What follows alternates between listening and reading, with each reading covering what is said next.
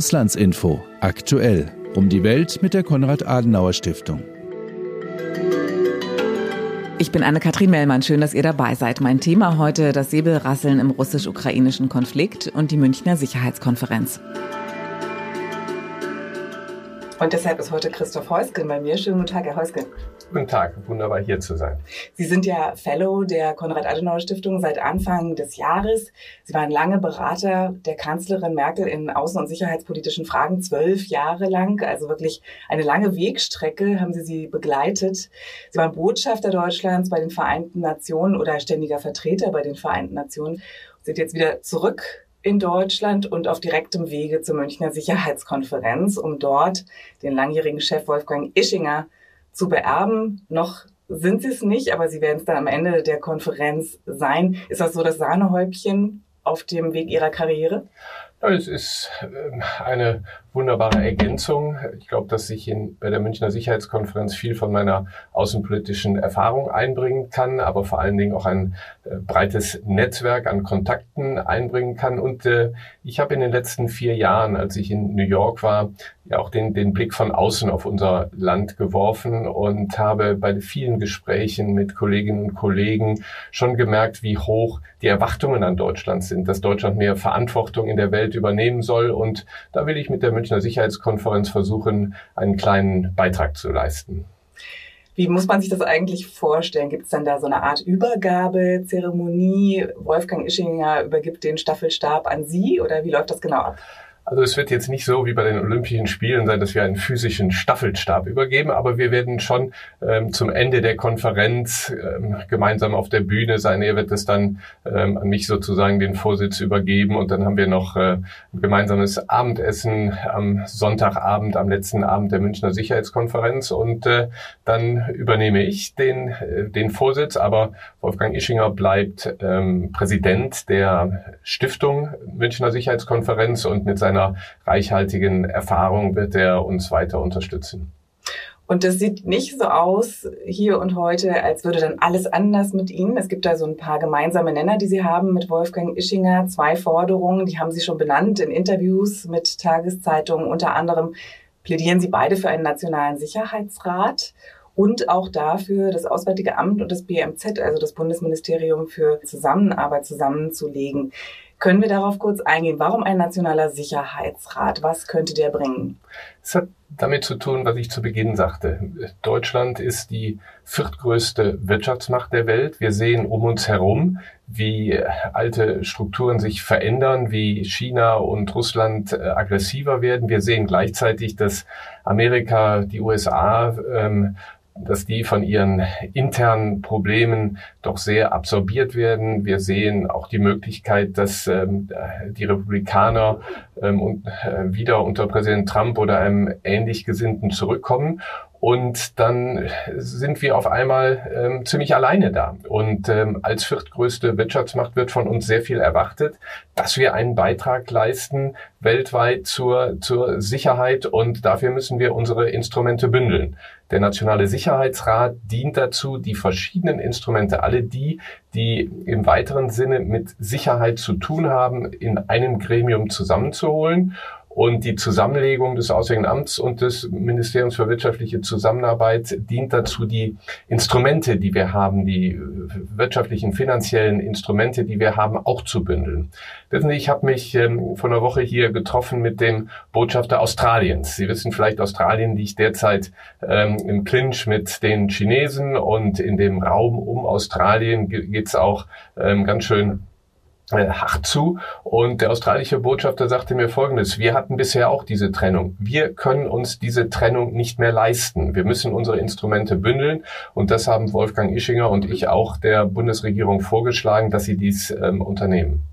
Ja, es geht ja im indopazifischen Raum um einen großen Konflikt, der ausgetragen wird mit China. Und ich glaube, in den vergangenen Jahren war auch relativ klar, dass die US-Amerikaner, die sich dort in diesem Bereich stärker engagieren, sich auch wünschen, dass die Europäer sozusagen ihre eigenen Hausaufgaben machen in Europa. Jetzt haben wir aber gerade eine andere Situation. Im russisch-ukrainischen Konflikt, die Europäer sind wieder gefragt und an vorderster Front auch mit dabei in allen diplomatischen Bemühungen doch auch wieder die USA, obwohl sie ja eigentlich andere Sorgen haben, da im Indo-Pazifik. Wie sehen Sie das? Ist das sozusagen auch wieder eine neue Enttäuschung für die US-Amerikaner, dass die Europäer nicht allein zurechtkommen?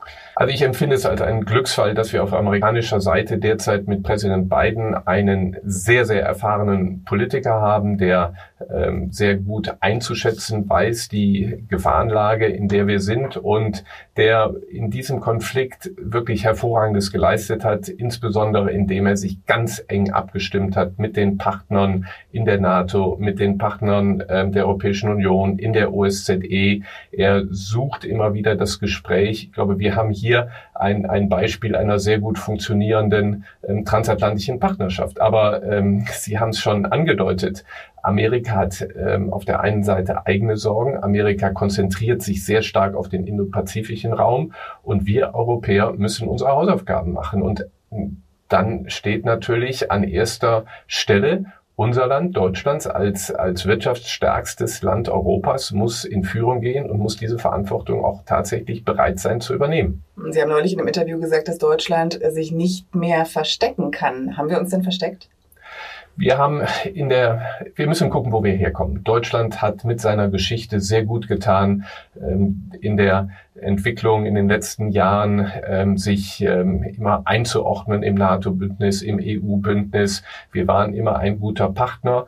Aber wir können heute, 75 ähm, Jahre nach dem Ende des Zweiten Weltkrieges, nicht mehr immer nur auf unsere Geschichte verweisen, auch was unser militärisches Engagement anbelangt. Wir müssen hier mehr vorangehen und das erwarten unsere Partner auf. Gerade in dieser Krise um die Ukraine gucken viele Europäer auf uns und sagen, in welche Richtung gehen wir? Deutschland ähm, gibt die Führung an. Da plädieren Sie ja durchaus für Waffenlieferungen. Die Haltung der Bundesregierung ist da eine andere und war in der Vergangenheit auch eine andere besagt. Wir liefern keine Waffen in Konfliktgebiete. Plus es kommt noch die historische Verantwortung hinzu, haben Sie schon angesprochen. Was wiegt denn jetzt schwerer, die historische Verantwortung oder die Verantwortung gegenüber der Ukraine?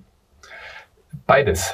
Ähm, Verantwortung über die Ukraine. Die Ukraine, wir haben uns in den letzten Jahren ganz intensiv um diesen politischen Prozess bemüht. Wir haben versucht, die Bundeskanzlerin hat ja, Bundeskanzlerin Merkel ist verantwortlich zusammen mit dem französischen Präsident Hollande ähm, auf europäischer Seite sozusagen für das Minsk-Abkommen. Wir haben den politischen Weg gewählt. Russland will diesen Weg nicht. Er, es geht sehr viel aggressiver vor und da haben wir, da haben wir auch Verantwortung und wir haben Verantwortung aus der Geschichte. Man kann natürlich sagen, ja, wegen unserer Geschichte liefen wir keine Waffen. Ich würde es umgekehrt sagen. Wegen unserer Geschichte sollten wir auch sehr gut erwägen, auch die Ukraine mit ähm, Verteidigungswaffen auszustatten. Der Bundespräsident war vor vier Monaten in Kiew. Er war in der ähm, Ortschaft Babinjar, wo in den 40er Jahren, vor 80 Jahren, äh, in zwei Tagen deutsche ähm, Streitkräfte, die Wehrmacht, die SS, die Gestapo und so weiter, über 30.000 jüdische Ukrainer massakriert haben. Und wenn jetzt ein Angriff Russlands bevorsteht und die Ukrainer sagen ähm, ihr, und, und weisen auf die Geschichte, ich finde, da haben wir auch eine Verantwortung. Wissen Sie, wir unterstützen Israel mit den besten U-Booten, die es gibt. Und ähm, es gibt einen weiteren Präzedenzfall. Wir haben die Kurden unterstützt, als sie unter ähm, Beschuss des IS stand und haben ihnen ähm, Milan-Raketen auch ähm, gegeben. Ich finde, ähm, die Bundesregierung macht es sich zu einfach, wenn sie sagt, nein, ähm, wir, wir unterstützen die Ukraine nicht mit ähm, Defensivwaffen. Hm. Also das wichtigste aktuelle Thema auf der Münchner Sicherheitskonferenz wird wahrscheinlich der russisch-ukrainische Konflikt sein und werden auch russische Vertreter auf der Sicherheitskonferenz sein. Wird man auch mit Russland reden oder nur über Russland? Bislang wurden die Einladungen offenbar nicht angenommen. Wie wird das aussehen? Die Münchner Sicherheitskonferenz hat in der Vergangenheit, und äh, da sind wir bei der Konferenz auch sehr stolz drauf, ähm, bei solchen Konflikten immer ähm, Sorge dafür tragen können, dass alle an dem Konflikt Beteiligten um einen Tisch sitzen, dass man sie zusammenbringt, dass man ihnen auch die Möglichkeit gibt, miteinander zu sprechen, sei es auf der Bühne oder sei es in Hinterzimmern und auszuloten, ob man irgendwo weiterkommt. Äh, wir haben ähm, alle russischen Offiziellen vom äh, ähm, Präsidenten über den Außenminister bis hin zum Sicherheitsberater, ähm, Verteidigungsminister eingeladen. Wir haben bisher keine ähm, positive Antwort. Und ähm, wir halten diese Einladung offen. Wir gehen aber davon aus, dass wir zumindest Abgeordnete der Duma da haben und da die Duma im Wesentlichen aus ähm, Abgeordneten besteht, die ähm, Putin unterstützen, so werden wir schon Vertreter auch des äh, der russischen Regierung jedenfalls indirekt da haben. Hm, was ist eigentlich wichtiger, diese Hintergrundgespräche, die diskreten oder die offiziellen Konferenzen? Abschlusserklärungen oder gemeinsame Erklärungen gibt's ja auf dieser Konferenz gar nicht. Ja, nein, es ist beides wichtig. Ich glaube, das eine ist wichtig, um nochmal der Öffentlichkeit die Position darzulegen, um zu einer ähm, dann tatsächlich auch zu Diskussionen offiziellen zu kommen. Aber es ist ganz, ganz wichtig, ähm, wissen Sie, das Minsker Abkommen ist ähm, äh, ein kompliziertes Abkommen. Das ist zustande gekommen in einem Hinterzimmer in der Mitte von Minsk, einem großen Palast, wo ähm, Präsident Putin, Poroschenko, Hollande und die Bundeskanzlerin ähm, praktisch während zwölf Stunden ganz äh, verhandelt haben. Das war ein Hinterzimmer ohne Presse und ähm, das ist bei aller Liebe und, und Bedeutung von Transparenz. Solche Art von Verhandlungen müssen in geschlossenem Raum unter den Verantwortlichen stattfinden und dann muss man darauf hoffen, dass der Wille ähm, zu einem friedlichen Schluss zu kommen tatsächlich tatsächlich da ist. Kann man denn ganz offen darüber reden, was Putin eigentlich genau will? Ob er jetzt die, ja, die Sowjetunion restaurieren will, Russland zu alter Größe zurückführen oder den Westen destabilisieren? Also es gibt viele Begründungen. Ähm, Sie müssen sich ein bisschen anschauen, was in Russland in den letzten Jahren passiert ist. Putin hatte ja, ähm, nachdem er zwei Amtszeiten absolviert hatte, den Premierminister Medvedev ähm, mehr oder weniger zum Präsidenten gekürt und dann haben sich alle gefragt, was passiert anschließend. Was ist anschließend passiert? Ähm, Putin ist unter einer sehr, ähm, sagen wir mal, ähm, äh, legeren Interpretation der russischen Verfassung wieder an die Macht gekommen. Das war ähm, in 2012 und seinerzeit hat es große Demonstrationen in Russland gegeben. Die Beliebtheit des Präsidenten ist sehr runtergegangen. Und er hat dann, als er sah, äh, was auch drumherum passierte, er hat ja erlebt, wie ähm, in Georgien, wie in, in, in der Moldau, wie ähm, in der Ukraine, ähm, jetzt zuletzt in Weißrussland, wie sich die Menschen gegen das ich nenne das mal das post-sowjetische ähm, oligarchische System zur Wehr setzen. Er hat gesehen, dass das vielleicht auch in seinem Land kommt. Er hat die Arabellien gesehen und dann hat er seit 2012 systematisch ähm, in seinem Land die Freiheiten eingeschränkt. Es gibt keine Opposition mehr.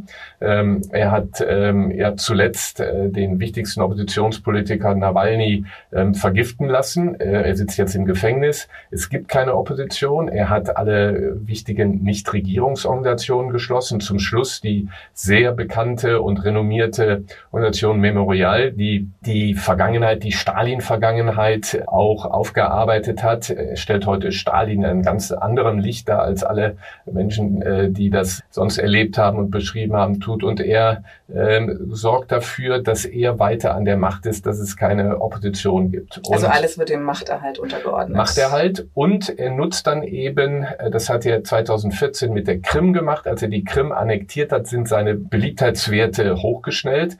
Und seit dem Sommer ähm, letzten Jahres arbeitet er jetzt auch wieder an seiner eigenen, ich würde mal sagen, vulgär-historischen Darstellung der Geschichte Ukraine, dass die, Geschichte, dass die Ukraine nämlich letztlich ein Teil Russlands ist und äh, deswegen zu Russland gehört. Und damit hat er auch die eigene Bevölkerung darauf eingestimmt mit sehr nationalistischen Tönen. Und wenn sie keine Opposition haben, wenn sie keine oppositionellen Medien haben, ähm, dann äh, stößt er da durchaus auf ein, auf ein Echo. Er hat das also und es geht ihm darum, letztlich die Sowjetunion, wie sie war, wieder erstehen zu lassen in einem russischen Gewand. Und da ist die Ukraine für ihn, für ihn wichtig. Und die Destabilisierung des Westens, die Uneinigkeit, ein angenehmer Nebeneffekt?